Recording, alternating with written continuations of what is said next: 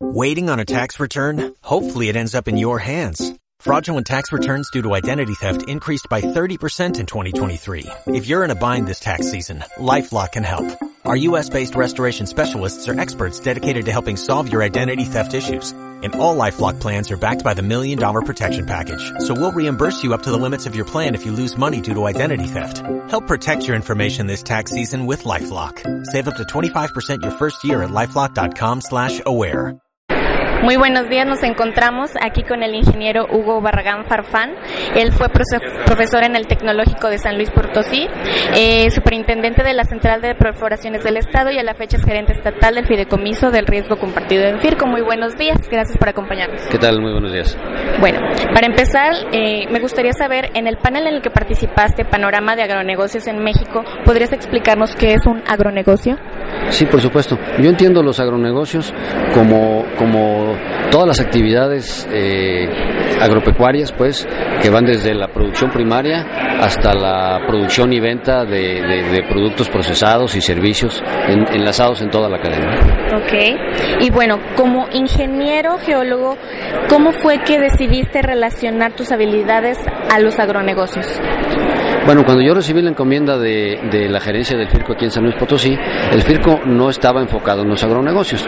Posteriormente, como resultado de los cambios y las modificaciones en las políticas agropecuarias, el FIRCO recibe esta encomienda de atender los agronegocios y entonces todo el personal de FIRCO recibimos una capacitación para podernos enfocar en esto.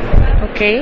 Y bien, ¿cómo es que influye la bioenergía para que este proyecto de agronegocio prospere? Bueno, la, bioenergía es, es, es, algo muy importante actualmente, eh, desde muchos puntos de vista, obviamente desde el punto de vista ambiental, pero también desde el punto de vista económico. Si le acabamos de escuchar a, una empresa potosina de, muy conocida y cómo eh, es, las, las, instalaciones de, bioenergía, esos equipos de bioenergía que instaló, le permitieron ahorrar una cantidad de, dinero importante. De modo que él, ellos empezaron este, a hacer este tipo de inversiones por la presión de la sociedad para bajar el nivel de, contaminación y que generaban con sus, con sus efluentes, con las aguas residuales, pero al final él mismo reconoce y se da cuenta que no solamente es bueno en, cuestiones ambientales, sino que representa una oportunidad de negocio porque puede reducir sus costos. Entonces, ¿considera usted que San Luis Potosí podría ser un estado, digamos, así, que tenga una buena oportunidad de incrementar en este tema de los agronegocios? Sí, por supuesto. Si, si consideramos la ola de reformas que el gobierno federal ha estado ya instrumentando y que ahora, bueno, próximamente va a aplicar, yo creo que la oportunidad de negocio para los, para los este, agronegocios es importantísima eh, no solamente en, la, en, la, gama de actividades que ya tienen actualmente atendiendo, sino como yo lo mencionaba, en una, una, serie de oportunidades que se les pueden presentar, como la producción y venta de bioenergía, de biocombustibles, de, de biofertilizantes, etcétera. Ok. ¿De qué manera se ve afectada, ya sea de manera positiva o negativa, el medio ambiente? Bueno, cualquier actividad productiva es la mayoría, por decirlo así, tiene un efecto en el medio ambiente, pero precisamente ahora las políticas inducen a que esos proyectos que se autoricen tengan además la, característica de que sean amigables con el medio ambiente. Esa es una característica y una política del gobierno federal. Ok. Bueno, ¿cree usted que proyectos de agronegocios que utilicen bioenergía puedan materializarse con mayor cantidad?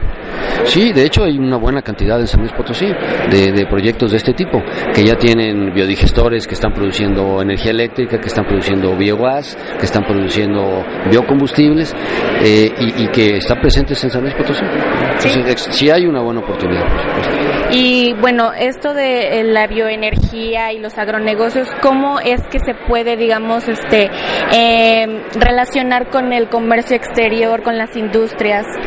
Bueno, la, la relación es, es directa.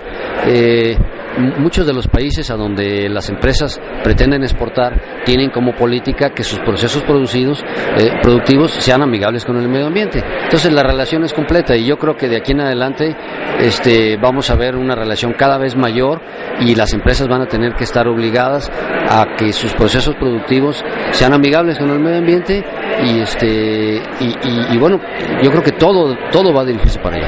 Ok, bueno, pues muchas gracias por concedernos esta pequeña y sencilla entrevista. Gracias por acompañarnos en este sexto Congreso RACNI y pues bienvenido. Al contrario, muchas gracias a ustedes. Gracias. Gracias.